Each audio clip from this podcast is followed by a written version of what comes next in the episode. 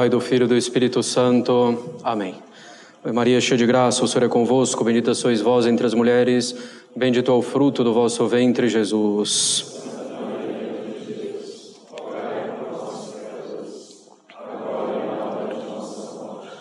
Podem sentar-se. Caros católicos, entramos hoje na quaresma, nesse tempo litúrgico em que as graças abundam, superabundam para a nossa conversão. Como se diz, é tempo de penitência. A penitência, de fato, é central se quisermos realmente seguir o Evangelho de nosso Senhor Jesus Cristo. No início de sua pregação, o Salvador dizia: Fazei penitência, pois o reino dos céus está próximo. Fazei penitência. É o que vamos ouvir reiteradamente na boca da igreja nesse tempo da quaresma. É preciso então entender bem o que é essa penitência. As próprias orações da liturgia, em particular as orações da bênção das cinzas, nos dizem com clareza o que devemos entender por penitência. Essa penitência não deve ser entendida, em primeiro lugar, simplesmente como mortificação, como renúncia, como uma restrição que nos impomos voluntariamente. A penitência não é isso, em primeiro lugar. A penitência antes de tudo, chorar os nossos pecados, nos reconhecer culpados de nossos pecados, deplorar esses pecados diante de Deus a quem ofendemos e pedir instantemente misericórdia. A penitência não é, em primeiro lugar, a mortificação, mas o reconhecimento de nossos pecados, a detestação deles, o pedido de perdão a Deus e o desejo sincero de conversão. O penitente é, portanto, nos diz São Tomás, aquele que se entrega a uma dor moderada dos pecados passados, com a intenção de não tornar a cometê-los. A moderação na dor significa que não devemos desesperar, nem nos irritar diante de nossos pecados cometidos, nem nos entristecer demasiadamente, o que nos tiraria toda força para o bem. Essa a penitência que devemos buscar em primeiro lugar no quaresma, caros católicos. A dor moderada pelos pecados cometidos e a intenção de não mais cometê-los. Como dissemos no domingo passado, a finalidade da quaresma é que cresçamos no amor a Deus, que nos conformemos melhor à vontade de Deus.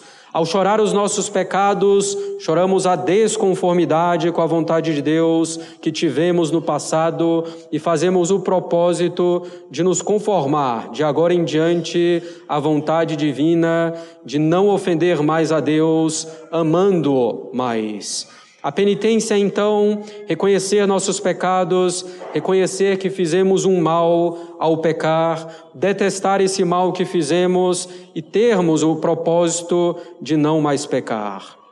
E com isso, a alma penitente é levada também a reparar, satisfazer pelos seus pecados passados.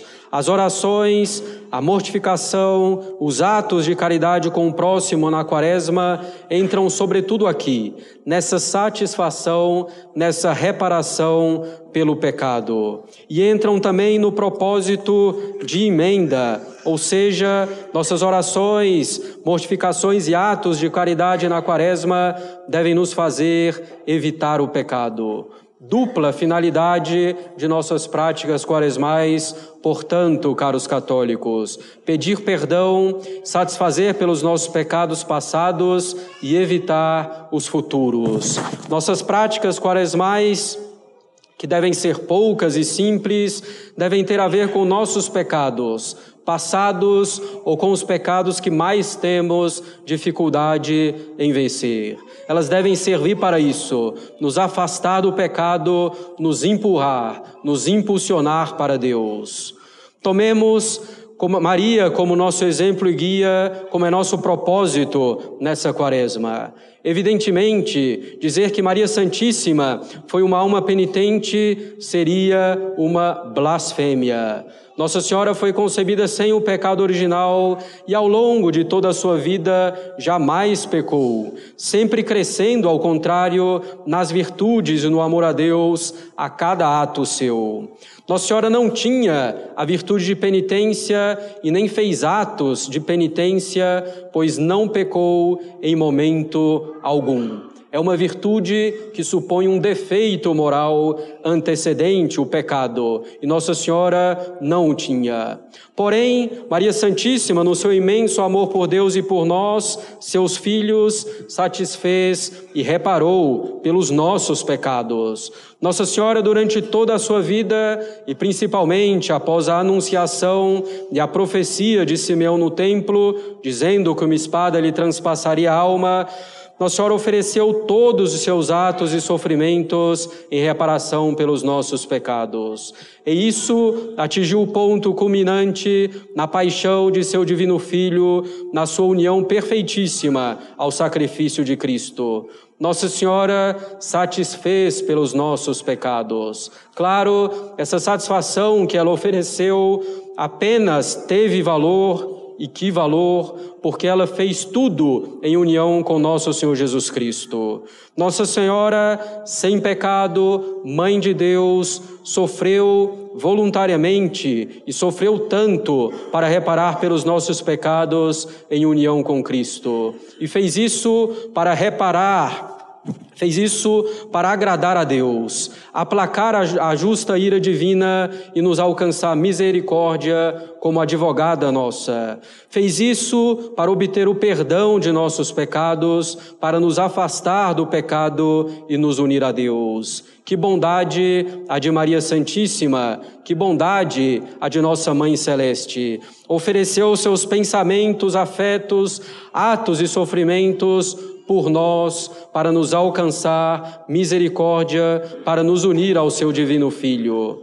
Sem ter a virtude de penitência, já que não teve pecado, ainda assim Nossa Senhora nos dá exemplo de sublime generosidade, de sublime amor a Deus e a nós e de generosa reparação pelos pecados, os nossos no caso. Imitemos Maria, caros católicos, ela fez o que lhe cabia fazer ele fez de maneira sublime, reparando pelos nossos pecados. Ao contrário dela, nós temos de fato os nossos pecados. Devemos, pois, reconhecê-los.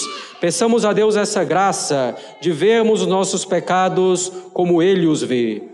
E vendo os nossos pecados, peçamos a graça de detestá-los. E detestando os nossos pecados, peçamos a graça de ter a firme decisão de não mais cometê-los. E tendo a firme decisão de não mais cometê-los, peçamos a graça de reparar com ele, de reparar por eles. E com tudo isso, mudemos de vida, nos emendemos. Na reparação, caros católicos, que Nossa Senhora ofereceu a Deus, ela nos dá uma importante lição. A sua reparação não tem valor por ela mesma. A reparação feita por Nossa Senhora tem valor unicamente porque ela fez em união com seu divino Filho, sob a inteira dependência dele.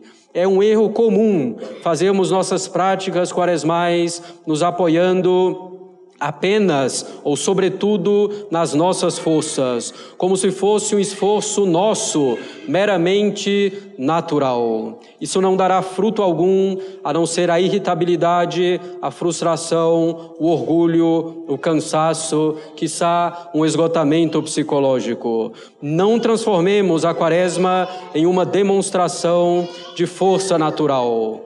Temos de fazer nossos esforços apoiados inteiramente em Cristo, confiando nele, na graça e na força dele.